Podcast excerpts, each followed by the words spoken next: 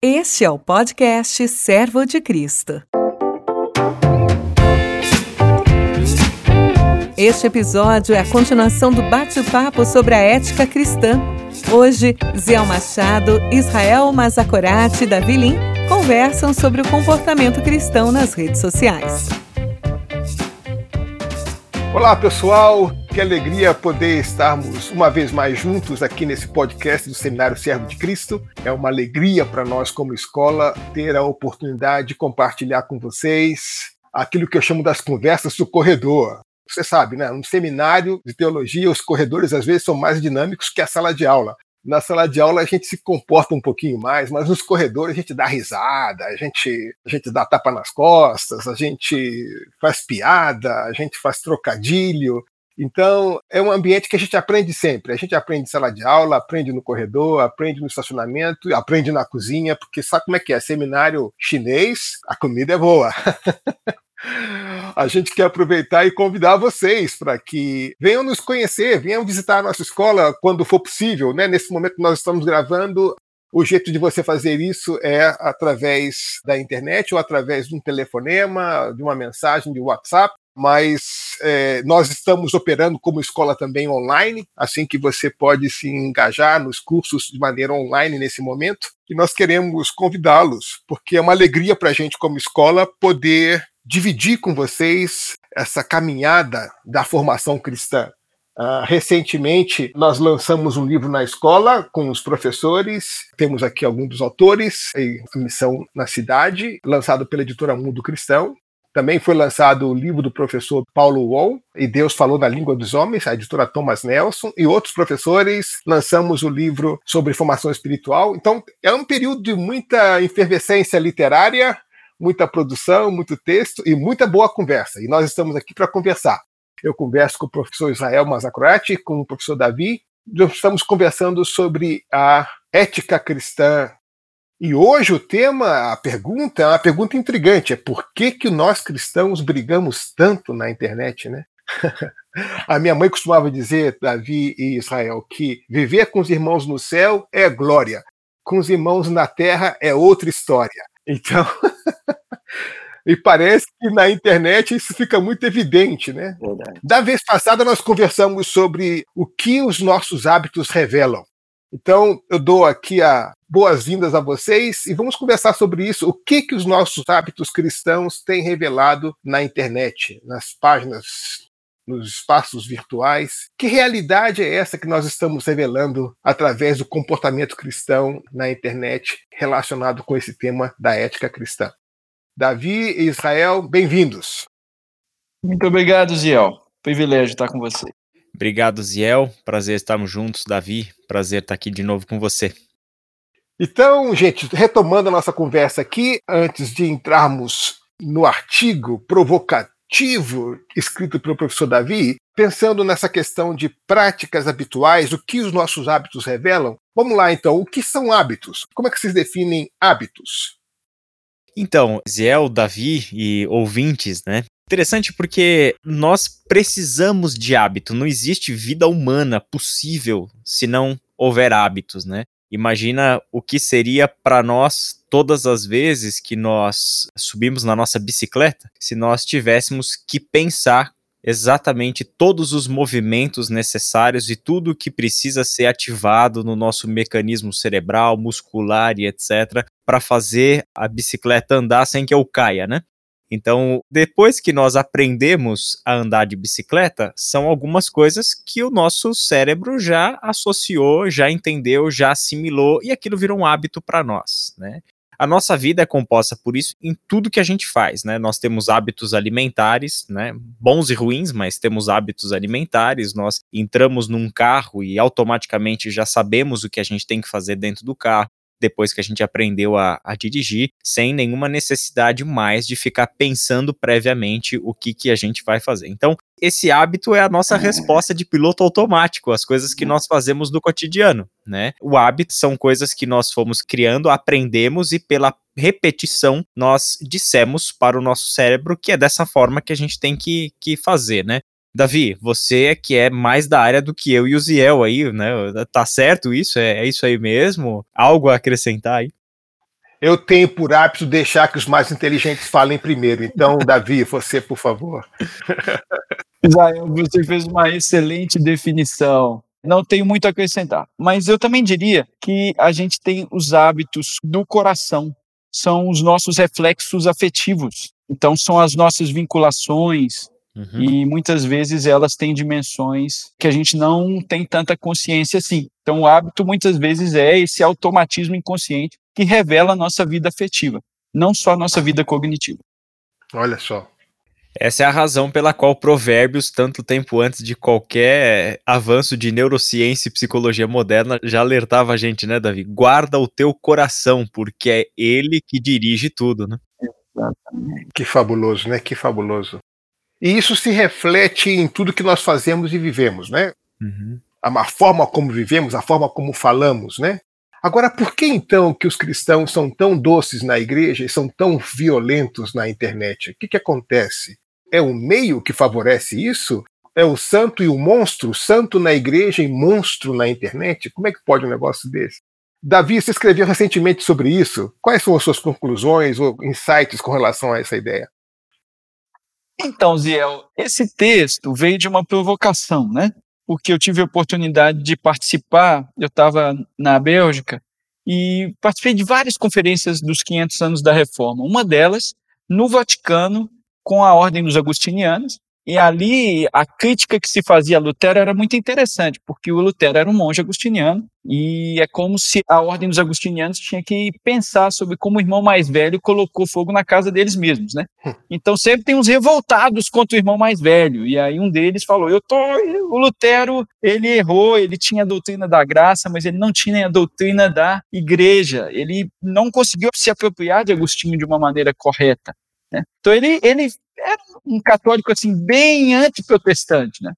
E aí no último dia esse cara foi completamente tocado por uma luterana que foi falar sobre como depois da Segunda Guerra Mundial os luteranos na Alemanha lutaram para recuperar a possibilidade da vida monástica. Então retornar à própria ideia de que seria possível ser um monge.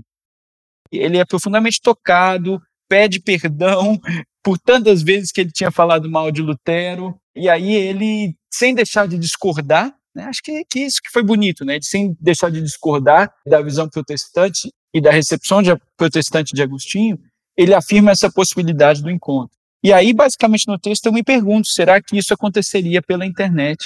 Será que seria possível se essas pessoas de fato se encontrassem e fossem tão mobilizadas na sua experiência, na sua vida interior, e não seria esse encontro ou uma presença encarnada que tira a gente do preconceito, mobiliza a nossa humanidade comum e que de alguma forma retorna aquilo que a gente crê, que de alguma forma a própria encarnação me ajuda a ouvir a voz, me ajuda a ouvir um chamado, né? e que a unidade da igreja se constrói nessa presença real do encontro. Então, obviamente, a gente está vivendo numa época de um mundo virtual, né? E eu não estou negando a possibilidade do encontro a partir do virtual, mas me parece que a gente vive nessa sociedade da informação que é alimentada pelo gnosticismo da internet. E, de alguma forma, essa imaterialidade desencarnada não propicia a gente encontrar o face a face. Né? Tem o face do book, que é o Facebook, mas não mostra de fato a face. Hum. Né? Então, o texto vem dessa provocação. E aí pensar quais que são os problemas da nossa dificuldade de ter encontros reais, virtuais, né, ou presenciais. Eu acho que, que a gente não pode negar que o encontro virtual ele pode acontecer, mas também a nossa terrível eclesiologia, a nossa visão da, da igreja é muito fragmentada e o nosso protestantismo tem uma visão teológica da unidade da igreja razoavelmente frágil. Então eu termino o texto dizendo que eu quero aceitar a provocação daquele católico para dizer que, de alguma forma, os cristãos não podem divorciar a igreja, né? Já que Cristo, um com a sua noiva, a igreja, se eu divido a igreja, eu também participo do divórcio. Hum. Então, a gente está num momento muito crucial que a gente pode participar dessa desunião, ou a gente pode tentar, obviamente, não concordando com tudo, trazer um ponto de diálogo e de encontro. Né? A fé cristã é uma fé profundamente relacional. Pois é. Uma coisa que me preocupa, assim, é que eu percebo que o mundo virtual ele favorece a uma opção de falha de integridade, onde eu posso Bom, eu posso fazer isso também no mundo real, né? Eu posso ter uma cara, quem vê cara não vê coração, também dizia minha mãe, né? Quer dizer, eu posso me comportar de uma forma publicamente e o coração completamente marcado por outras realidades. Mas de alguma forma, no convívio com as pessoas, a gente tem a chance de verificar mais a miúdo, né, se o discurso corresponde à vida, né? Ao passo que no mundo virtual, essa desassociação é tão intensa que se eu optar por uma falha de integridade, eu me comporto como um anão moral pessoalmente, quer dizer, mas um gigante de virtudes na internet. E aí o discurso ganha um peso tão grande que desassocia, é quase que um corte psicótico, quer dizer, é uma pessoa no mundo virtual e outra pessoa na realidade, completamente como o médico e o monstro, né? são duas pessoas diferentes sem o constrangimento de ter que ser confrontado pessoalmente por outra pessoa. Quer dizer, eu não tenho freios, né? eu não tenho limites. Eu vou no espaço e na velocidade que esse mundo virtual me permite. Isso revela uma desassociação, uma crise onde a integridade perde, perde o seu valor, né? Eu acho que a própria linguagem de algumas ferramentas das redes sociais, como por exemplo o Instagram, né? Você tem lá os stories, né? Nos stories nada mais são do que ali você vai contar a sua narrativa, né? A sua história, sua história, né? O story é isso, né? Você contar uma narrativa e que eu acho, Ziel, que essa construção desse ser disforme que é a nossa presença na internet tem a ver com o fato de que ali, neste espaço chamado mundo virtual, nós criamos um personagem, né? E neste personagem nós projetamos algumas coisas e contamos para as pessoas algumas coisas que nem sempre condizem com quem nós verdadeiramente somos. Então, no mundo da internet, você pode ser quem na realidade você não é. Hum. É muito mais fácil proporcionar isso, né? Por quê? Porque tá tudo à distância, né? Não tem o olho no olho que o Davi menciona no, no texto dele, né? Então ali fica muito fácil a criação de um personagem. E isso que você falou, eu ia anotar essa fala sua, mas eu tinha já anotado aqui para falar o seguinte: é um mundo que facilita muito, é algo novo, pelo menos para minha geração, né? Eu não sou um nativo digital, então para minha geração facilita muito é um ambiente propício para uma suspensão dos valores morais, né? Hum. Onde quando adentramos esse mundo por causa do suposto anonimato, né, que na verdade a gente sabe que não existe, né? Mas hum. este anonimato ele facilita a suspensão dos valores morais. Em outras esferas, a gente vê essa suspensão dos valores morais de uma forma mais fácil. Por exemplo, todo cristão, né, formado numa igreja histórica, tradicional, de escola bíblica dominical e etc., aprende um conjunto moral né, sobre o certo e o errado do seu agir no cotidiano e etc. Mas parece que algumas esferas da vida facilitam a suspensão desses valores, visando um fim. Então, é uhum. muito fácil que, por exemplo, numa negociação, um cristão se sinta mais à vontade para suspender um valor moral se a finalidade é fechar um bom negócio. Né? Hum. Então ali não tem problema fazer alguma coisa sem nota, deixar isso fora da declaração do imposto de renda. Não, não tem. É fácil, em algumas esferas da vida, suspender valores morais visando algum benefício, mas geralmente pessoal, né? Nunca é um negócio muito altruísta isso, né? A internet funciona, propicia muito isso, facilita demais esse tipo de interação. E quando a gente fala de internet, a gente está falando de um universo inteiro, né? Hum. A internet já há um tempo deixou de ser meio, se tornou espaço, né? A internet não é mais um meio que nós utilizamos, não é um meio de comunicação, é um espaço habitado pelo ser humano. Então nós temos um mundo inteiro ali. Eu acho que este ponto que o Davi levanta e que a gente observa no nosso cotidiano tem muito mais a ver com um lugar específico da internet que são as redes sociais. É, Instagram, Facebook, Twitter, o YouTube, de certa forma, mas um pouco menos do que as outras, pelo menos na minha percepção, assim, pelo menos pelo que eu uso, né? É ali que a gente está vendo realmente uma queda de braço violenta, onde a suspensão dos valores mais fundamentais da fé cristã já aconteceram. Porque Hum. em defesa, por exemplo, da verdade doutrinária, você negociou o amor de uns pelos outros, que Paulo fala em Hum. Romanos 13, 8. Não devam nada a ninguém, a não ser o amor de uns pelos outros, né?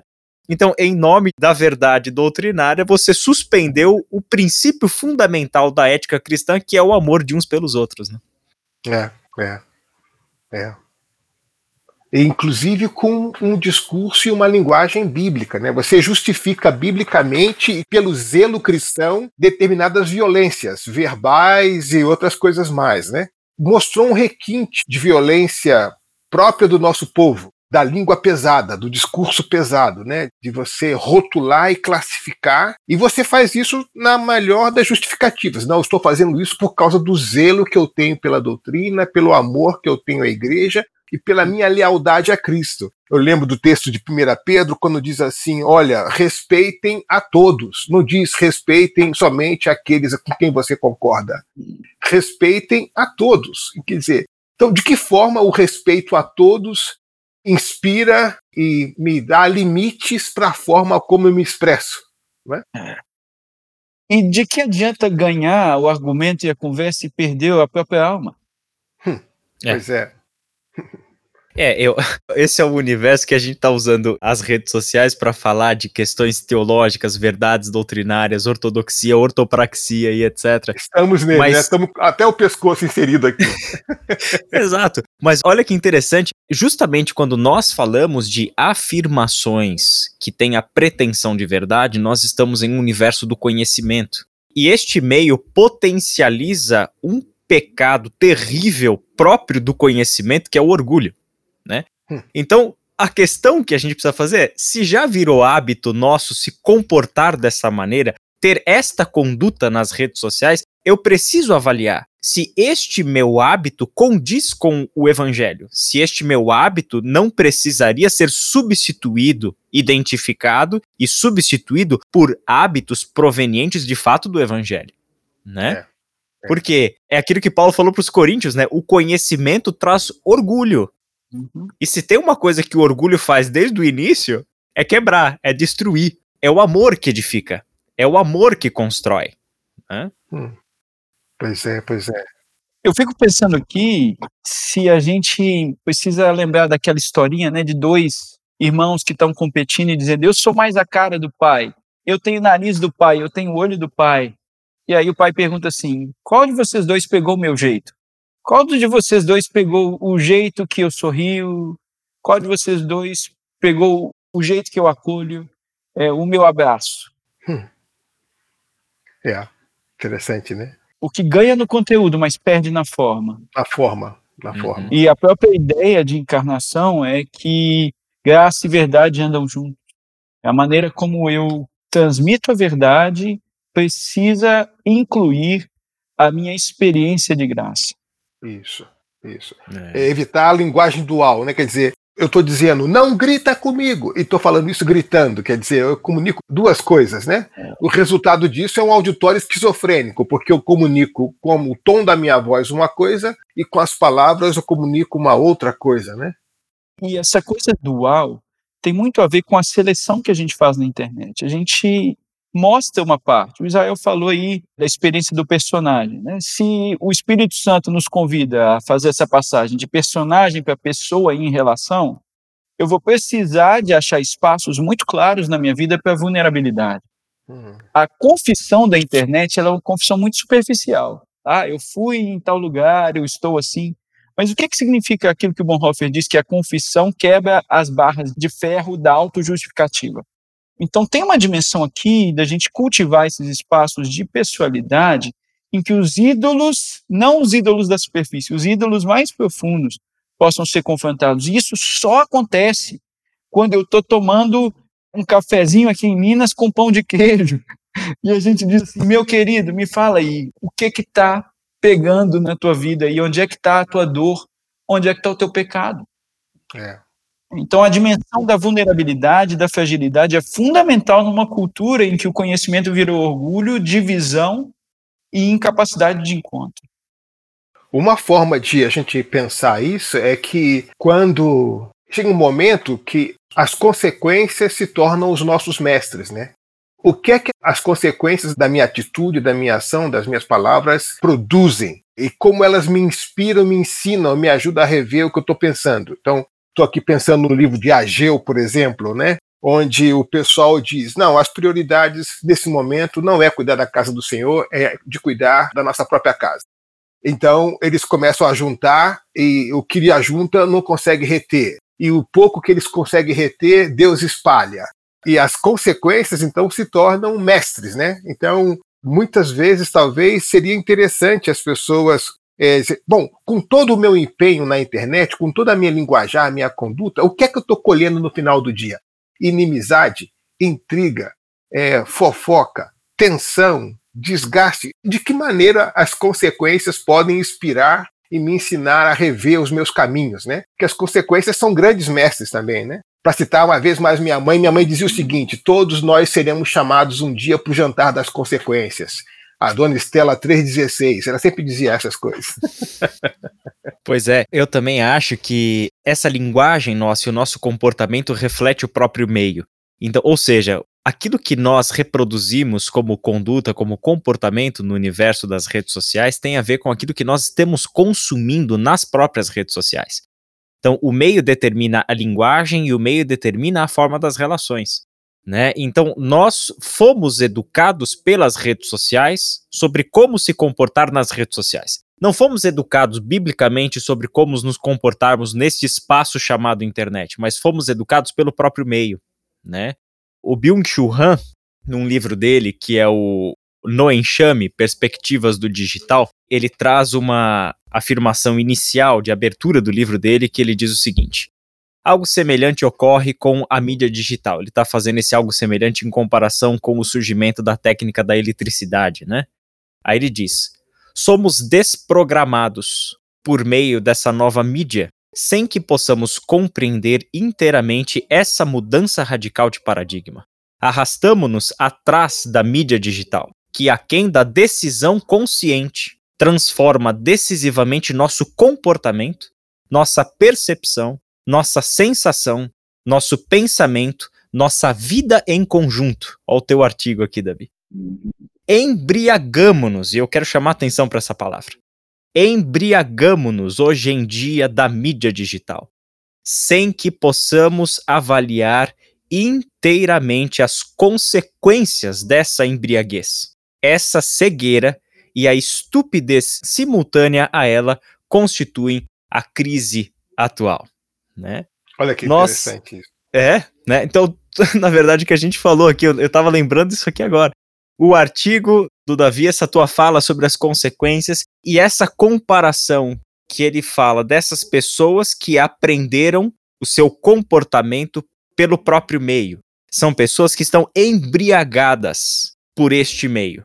E a embriaguez é a insensatez. Eu volto do texto de Efésios 5 que a gente citou no episódio anterior, uhum. onde logo na sequência, né, não sejam insensatos, mas andem como sensatos buscando compreender a vontade de Deus, ele fala: não se embriaguem com vinho, que leva à hum. libertinagem, mas deixem-se encher pelo espírito, né?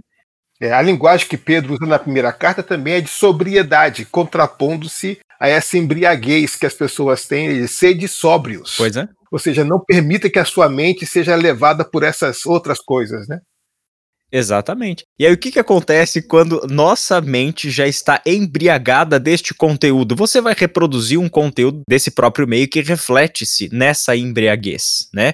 E aí as pessoas acabam produzindo ainda mais conteúdos que aumentam ainda mais o teor alcoólico deste meio chamado mídias sociais, né? É. Eu estava lembrando, Zé, do texto de Provérbios, capítulo 4, versículos 17 e 18, pois eles se alimentam da maldade e se embriagam de violência. Hum. A vereda do justo é como a luz da alvorada, que brilha cada vez mais, até a plena hum. claridade do dia. Que maravilha. É. Lembramos muito desse texto, mas nos esquecemos dessa passagem anterior, né?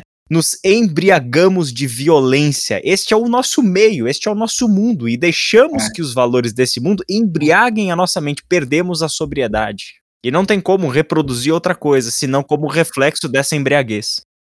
Ou seja, temos uma tarefa educativa aqui, né? Quer dizer, a gente precisa educar os cristãos agora na escola dominical, nos cultos de quarta-feira, nos púlpitos e acampamentos, a educar os cristãos a como usarem as redes sociais. Imagina se a gente usasse o rádio da mesma forma, ou a televisão da mesma forma, se bem que alguns usam, né? Um pouco bravo, mas. Né? Então, como é que a gente educa? Quer dizer, a nossa educação cristã tem que educar os cristãos para esse novo mundo, para esse mundo real que é o mundo das redes sociais, né? E não tem uma dimensão trágica aqui, gente, porque o fundamental da nossa humanidade acontece no espaço do entre, acontece no espaço do encontro. O humano se encontra com a face de um outro em um movimento de resposta. Né? É por isso que a gente está aqui conversando, mesmo sendo só o áudio, com as nossas faces aqui, para eu poder ver a resposta do outro. Né? Hum. É, então, me dá a ideia também de que a gente vive com soluções muito técnicas a problemas humanos. É. É, eu fico pensando aqui no, nos automatismos que o Israel falou, essa experiência de embriaguez. A gente vive uma sociedade muito automatizada. E o risco é a gente perder o coração. Agostinho diz, né? Retorne ao coração, volte ao coração, pecador, porque é o centro vital. Uhum. Está sendo perdido. É, a gente corre o risco de falar muito e comunicar pouco, né? Sim. De, de falar e se desumanizar falando e desumanizar o outro da maneira como nós falamos. E aí eu fico pensando aqui nessa fala profética do C.S. Lewis, naquele livro que ele diz que é o mais importante dele, né? Que é a abolição do homem. Hum. A abolição do homem. O título já fala, né? Nós estamos nos desumanizando. E o outro livro que ele diz que é fundamental para ele é Até que tenhamos faces. Uhum. Então acho que os dois vão juntos, né? por causa da abolição do homem, a gente vai precisar de até que tenhamos rostos, até que tenhamos faces. Hum, hum. Uhum, uhum. Ou seja, temos muito potencial. Eu acho que uma das coisas positivas que eu, por exemplo, nessa pandemia, que eu fiquei feliz pela presença cristã nas mídias sociais, foi que, de alguma forma, muitas pessoas puderam ver uma outra forma de ocupar as mídias sociais. Muitas pessoas puderam ouvir outro tipo de ensino, outro tipo de abordagem, outro tipo de perspectiva. Então, aquelas perspectivas que estavam dominantes, aquela presença dominante da igreja em determinados meios, pessoas variadas agora podem saber que, olha, não é tudo assim. É, realmente eu ouvi outras coisas, outro jeito. Então, é, trazer a igreja para esse espaço ajudou um pouco a relativizar aquela imagem meio que monolítica da forma como a igreja se apresentava nesses espaços, né? Mas mesmo assim, esses espaços dos cultos, dos encontros nas redes sociais, eles são um pouco comportados. Mas o que eu vejo são os debates, são os comentários, isso que realmente pega muito, né? E revela uma realidade do coração que, por exemplo, eu me envolvi nas redes sociais simplesmente porque eu descobri que parte da minha igreja estava lá. E eu falei, como é que eles se comportam nesse espaço? Então eu comecei a entrar nas redes sociais para interagir e ver como é que.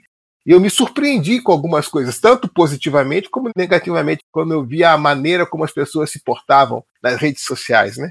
Alguns alunos do seminário também, eu tô lá de olho. e, Ziel, tem essa coisa de a gente aprender que é possível discordar, mas é possível discordar sem desrespeitar. Isso. Eu acho que o, o que a gente tem uma certa imaturidade, porque a gente acha que pensar diferente significa ausência de relação, significa desvinculação. E uma igreja, é porque ela é uma igreja sinfônica, nem todo mundo vai tocar o violino, o primeiro violino. É claro. É, é. Então, o nosso desafio é, obviamente, tem algumas coisas inegociáveis, né? A divindade, a humanidade de Cristo, as seis pessoas da Trindade, a obra salvadora da cruz. Né?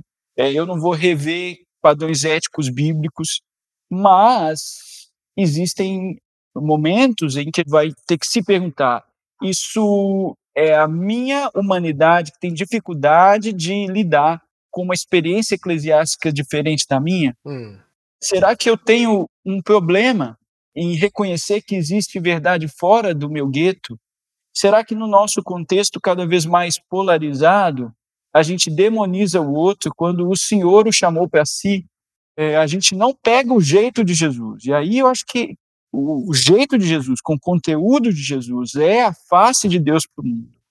Hum. Então não dá para ser só um dos dois. Precisa ter essa integridade que você está falando. É. Outra coisa que eu fico pensando é: será que esse espaço virtual é o espaço para qualquer coisa? Ou seja, se pode falar tudo, se pode conversar tudo, se pode expressar. É o melhor meio para se fazer isso? Será que a gente estica demais esse meio, talvez?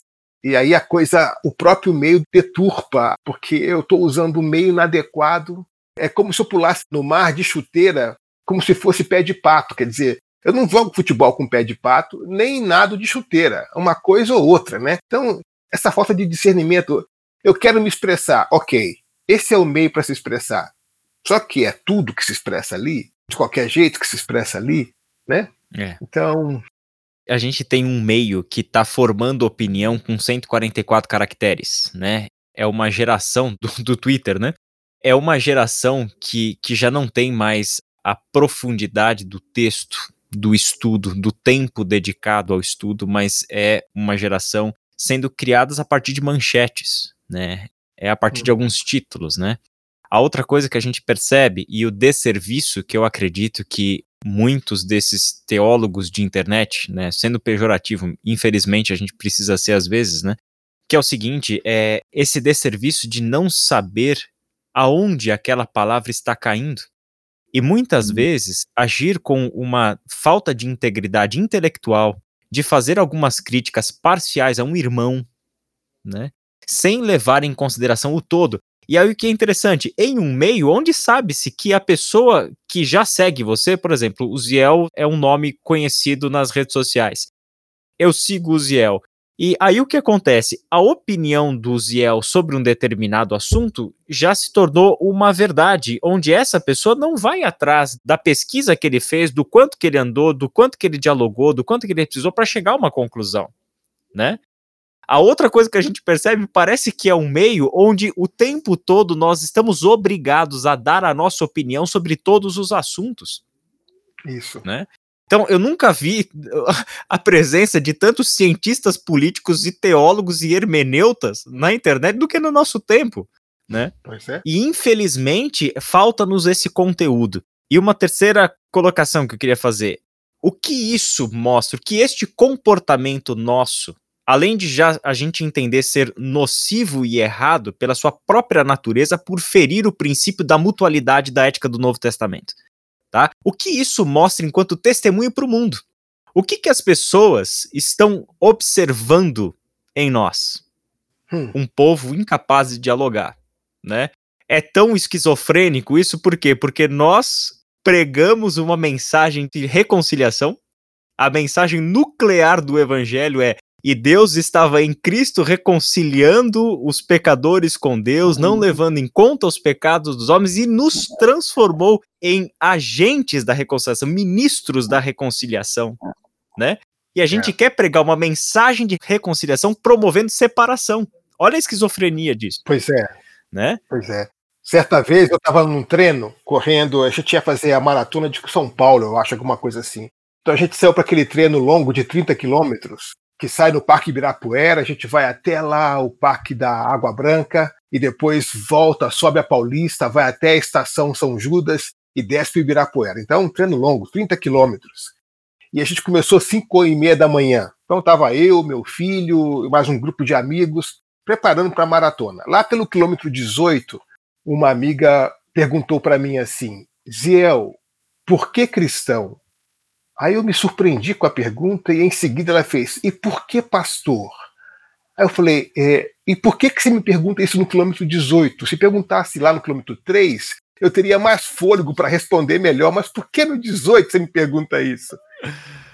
Ela falou: Zé, eu tenho que admitir o seguinte: eu tenho um problema muito sério com cristãos e um problema seríssimo com pastor. Eu tenho até vergonha de dizer para você o que eu penso de cristãos e o que eu penso de pastores.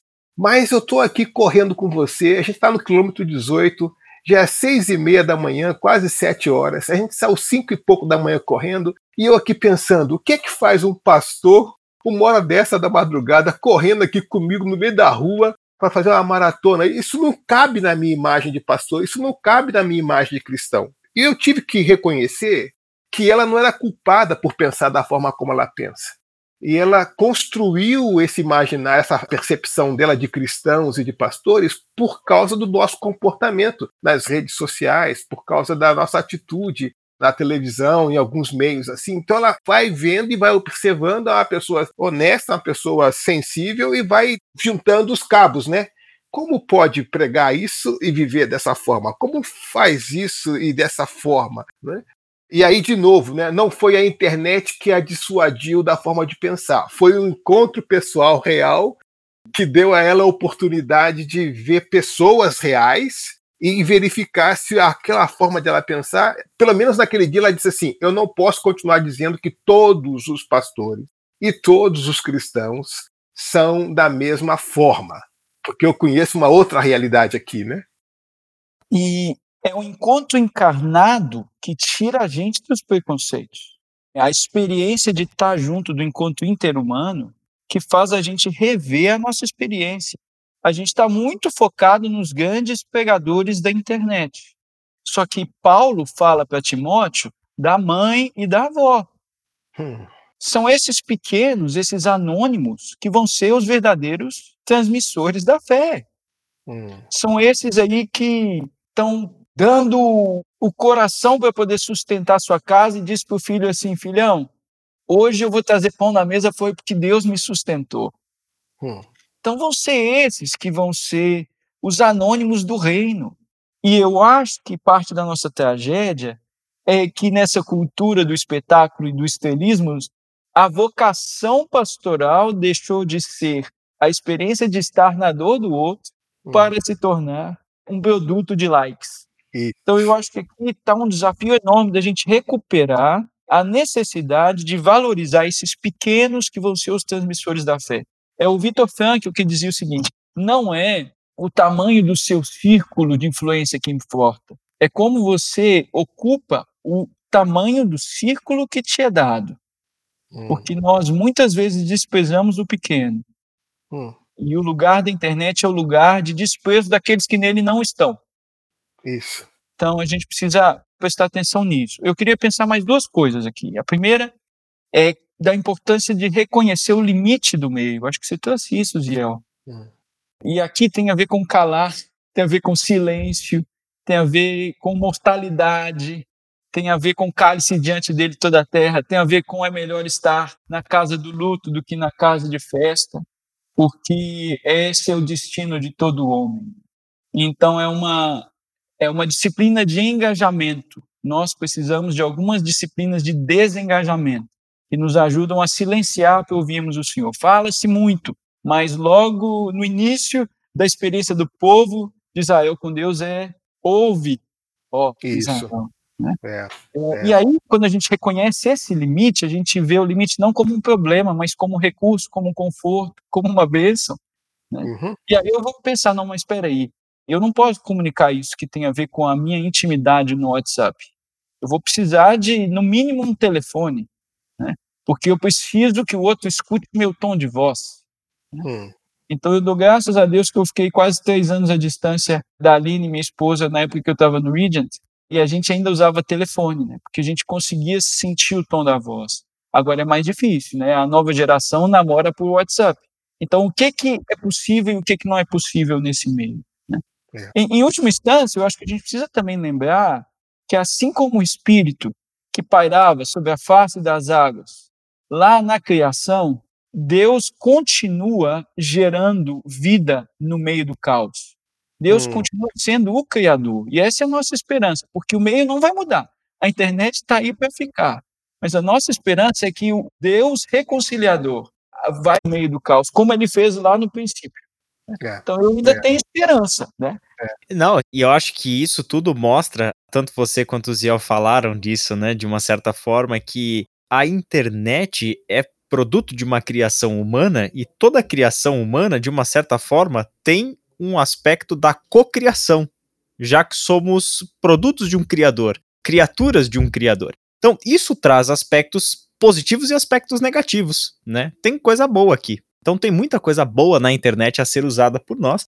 A questão toda é, não é remover o meio, não é um mundo pós-apocalíptico sem internet, né? Eu gosto de observar o cinema E é interessante você perceber o quanto que o universo do cinema, né, tem criado algumas caricaturas de um mundo futuro onde a tecnologia dominou, onde a inteligência artificial dominou o ser humano, escravizou o ser humano, né? Algumas séries, inclusive, nem a energia elétrica existe mais. Como seriam as relações humanas, né? Sem nem a energia elétrica, né? Coisas desse tipo. É interessante a gente observar isso no cinema, mas isso é um outro assunto. Porque no final das contas se trata de uma questão nossa de sabermos usar esse meio e no final das contas diz respeito a uma obediência simples da Bíblia. Hum. Extrair a sabedoria das escrituras e aplicar, por exemplo, Tiago, capítulo 1, versículos 19 e 20, né? Davi, eu estava lembrando disso quando você estava falando do silêncio. Sabeis estas coisas, meus amados irmãos. Todo homem, pois, seja pronto para ouvir, é. tardio para falar, né? Tardio para é. teclar, né? Segura os seus dedinhos nervosos aí, né? Segura esses é. dedinhos, é. né? Tardios para teclar, tardios para se irar. Irar porque a ira do homem não produz a justiça de Deus. Olha para quantos contextos e situações que a gente tem visto nas mídias sociais que a gente deveria fazer uma releitura à luz dessa passagem. A ira do homem não produz a justiça de Deus. É, a gente tem que recuperar essa perspectiva. Eu lembro que na minha casa, quando eu era pequeno, a minha mãe tinha algumas regras. Então, por exemplo, a minha mãe odiava quando a gente falava gritando ela dizia que a gente devia se aproximar e falar num tom de voz educado. Então, mas muitas vezes eu e minha irmã, a gente esquecia que a mãe estava em casa ou a gente não sabia se ela tinha saído e a gente gritava um ao outro. Então, eu me lembro de uma certa situação que eu do meu quarto, eu fui saindo do meu quarto gritando a minha irmã para chamá-la. E então eu comecei a berrar o nome da minha irmã enquanto eu me aproximava da porta. E eu fui berrando, e quando eu cheguei no corredor, quem eu encontro? Eu encontro a minha mãe. Eu nunca engoli o nome tão rápido como naquele momento. Aquela boca de jacaré virou boca de sapo, porque eu tive que diminuir e engolir o nome da minha irmã, porque eu estava gritando o nome da minha irmã. Porque na casa era assim: quando a minha mãe estava presente, a gente não podia fazer qualquer coisa e não podia, sobretudo, gritar. A gente tinha que se comportar de acordo com com a minha mãe. Então, o que eu quero dizer é o seguinte: quando o apóstolo Paulo diz para Timóteo, né, é diante de Deus que vai julgar vivos e mortos que eu te exorto, Timóteo. Quer dizer, é na perspectiva de quem que a gente vive. Se a gente tem essa perspectiva que é diante de Deus que a gente vive, essa perspectiva de ter Deus como referência faz com que a gente mude a nossa forma de falar com as pessoas, né? Eu, certa vez eu vi na internet uma coisa bonita que diz assim: o costume de falar com Deus deveria mudar a forma como eu falo com as pessoas. Porque manter essa perspectiva de Deus muda a maneira como eu trato as pessoas, como eu trato as questões. Eu sei na presença de quem eu estou. Eu não posso sair gritando, né? Eu fazia assim com a minha mãe, não posso fazer assim com ninguém na internet.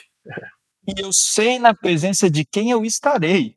Pois é. Pois que há de julgar vivos e mortos. Pois é. Que pois fez é. justiça na cruz e vai fazer no dia da, pois da é. nossa ressurreição. Pois é, pois é. é. Então eu estou diante do dia do juízo e eu não posso ser acusador do coração de outra pessoa. Só Deus vê o coração do outro. Julgar antes É do isso. tempo é soberba. Soberba. Eu não posso separar joio e trigo e bode de ovelha. Quem faz isso é ele. Hum. É, então a gente não pode tomar o lugar dele. Né? Ele, a justiça do Senhor virá. Hum. Pensando que o nosso tempo está avançando e mantendo essa dinâmica de pensar em literatura que ajude a- as pessoas a seguirem refletindo sobre esse tema, vocês têm alguma dica de alguma obra que vocês tenham lido ou que conhecem que poderia ajudar para esse tipo de tema? Eu tenho aqui um que acho que mais cedo o próprio Israel mencionou. Você é aquilo que ama.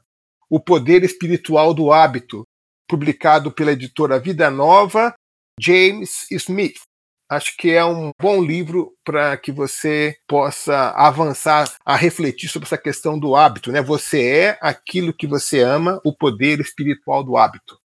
Vocês têm alguma outra obra que poderiam indicar para esse momento? Eu queria recomendar sobre essa percepção nosso desse universo digital, das mídias digitais, um pensador que tem.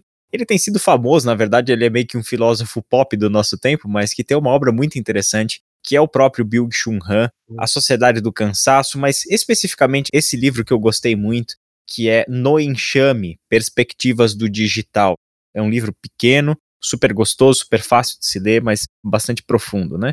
E o outro é do G. Cabil, né, que é também publicado pela editora Vida Nova, que é Você se torna aquilo que você adora. Eu não me lembro se a gente recomendou esse texto no episódio passado, mas enfim, fica aí a, a recomendação também, né, para essa relação aí. Joia. Eu pensaria em dois. Um texto que a Adélia Prado chama de fundante para nós é A Negação da Morte, de Ernest Becker. O que ele diz é que a gente nega o tempo inteiro a nossa mortalidade. E eu acho que isso é muito importante para o nosso tempo. A gente precisa recuperar a dimensão da finitude, porque ela nos coloca de joelhos. E é de joelhos que a gente adora a Deus, e é de joelhos que a gente mata a nossa experiência de orgulho, Hum. E é de joelhos que a gente aprende que o amor nasce na fraternidade dos fracos. Né? É uma obra difícil, é uma obra filosófica, mas eu acho que é um livro interessante. E, obviamente, é, eu gastei quatro anos em Confissões de Agostinho, não foi à toa. Porque ele faz a terapia da humildade. Ele diz assim: olha, eu era um retórico fui um dos grandes oradores da minha época no Império, mas eu larguei isso tudo e eu vou descobrir uma nova linguagem, que é a linguagem da graça, falando com os salmos. Então, basicamente, é uma revolução da linguagem. Linguagem é um tema muito importante em Confissões. E ele faz teologia como faz poesia, faz teologia como faz oração. E se a gente conseguir essa revolução de linguagem, de oração e poesia, na maneira como a gente se engaja na internet, eu acho que a nossa experiência cristã vai ser outra e vai ser avivada. Amém. Maravilha, maravilha. Gente, muito obrigado, Israel. Obrigado, Davi.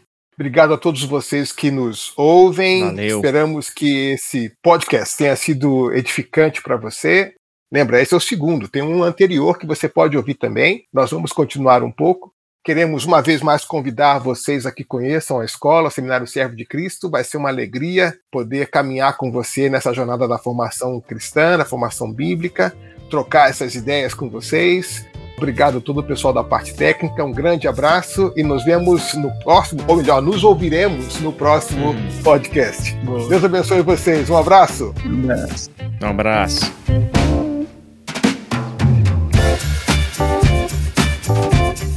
Você escutou o podcast Servo de Cristo. Para mais informações, acesse o site www.servodecristo.org.br.